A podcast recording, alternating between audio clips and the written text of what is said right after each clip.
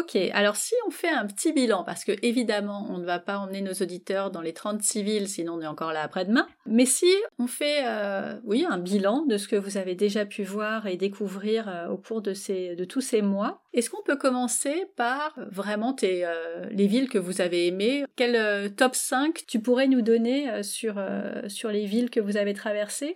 En donnant un peu de détails, donc le pourquoi du comment, l'environnement, où c'est exactement, parce que, encore une fois, à part si tu nous dis euh, Miami ou Seattle, euh, on voit à peu près où c'est, mais alors les autres, euh, c'est très compliqué. Avec tes, super critères de, de, choix. alors, c'est pas forcément dans l'ordre, mais c'est dans le top 5 en tout cas. Mm-hmm. On a beaucoup aimé Austin, au Texas.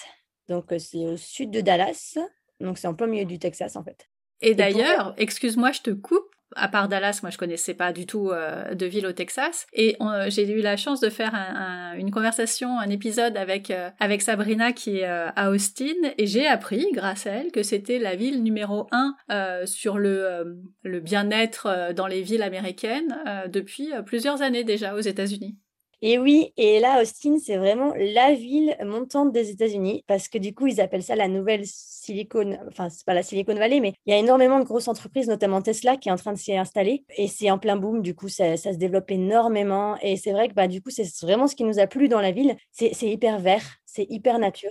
Il y a la Colorado River qui passe au milieu du centre-ville où tu peux faire du kayak, du paddle sur la rivière euh, au milieu des, des, gratte-ciel. Et euh, il y a énormément de, piscines naturelles aménagées, de, de lacs. Euh. c'est vraiment, c'est vraiment très, très agréable. C'est, plus petit que Dallas, hein, mais ça reste une grosse ville. Et on n'a pas l'impression, en fait. On a l'impression vraiment d'être une ville plus petite. Et surtout, c'est très jeune. On a l'impression que c'est une ville qui est tenue par des trentenaires, vraiment. C'est vrai.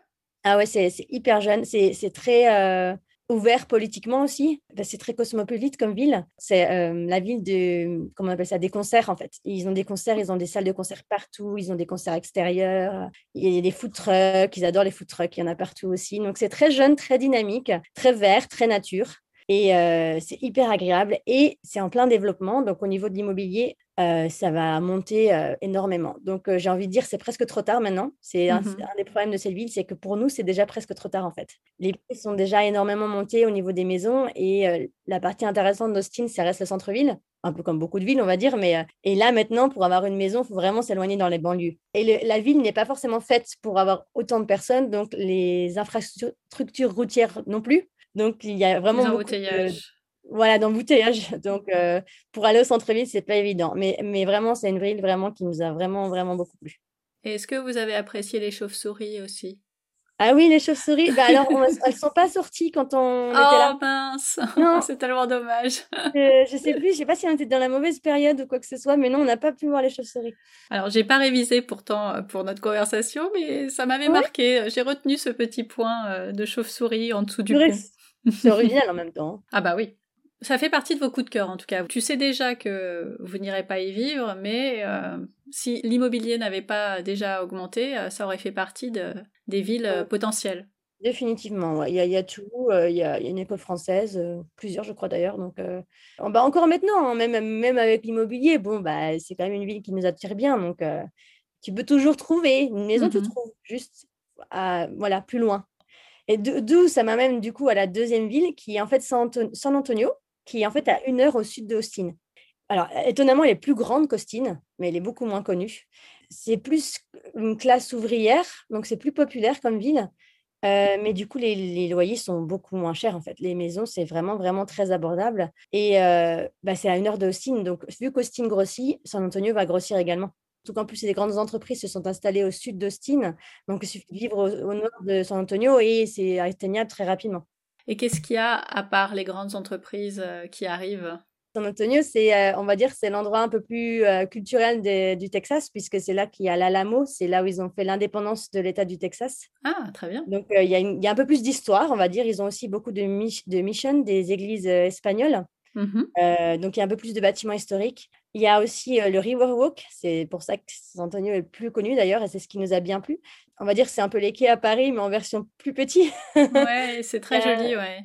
Voilà, une petite rivière qui passe euh, au centre de, San Antonio et ils en ont fait des quais tout autour avec des restaurants, des terrasses. Et c'est vrai que c'est vraiment très agréable de marcher sur ce, au bord de cette rivière. On peut pas le faire en bateau aussi également, prendre un, voir un coup en terrasse. Ça fait très européen en fait, étonnamment, euh, ce côté euh, Riverwalk. Donc ça, ça nous a bien plu. C'est taille humaine. Euh, on a eu l'occasion de rencontrer la communauté française. Ils sont pas nombreux, mais du coup, ils sont très actifs.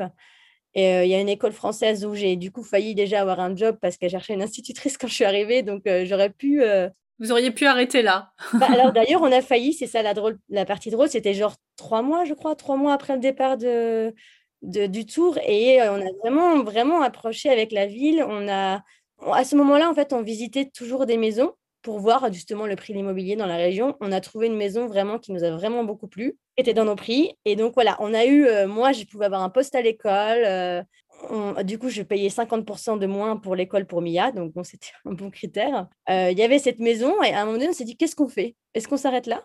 Ah, mais trois mois, quoi. Voilà, c'est ça. Est-ce qu'on s'arrête là? En plus, il y avait la Floride qui était un état qu'on attendait déjà beaucoup et c'était juste après. On s'est dit, ah, on ne sait pas trop, donc on a dit non, allez, on va continuer, voir pour comparer. Et on a très bien fait d'ailleurs, mais euh, voilà, on a quand même on a choisi de continuer. C'est presque dommage, en fait, c'est arrivé trop tôt. Voilà, c'est ça. Mais du coup, ça nous a prouvé que c'est une ville où on aurait pu s'installer. Voilà, on sait qu'elle est sur le haut de la liste.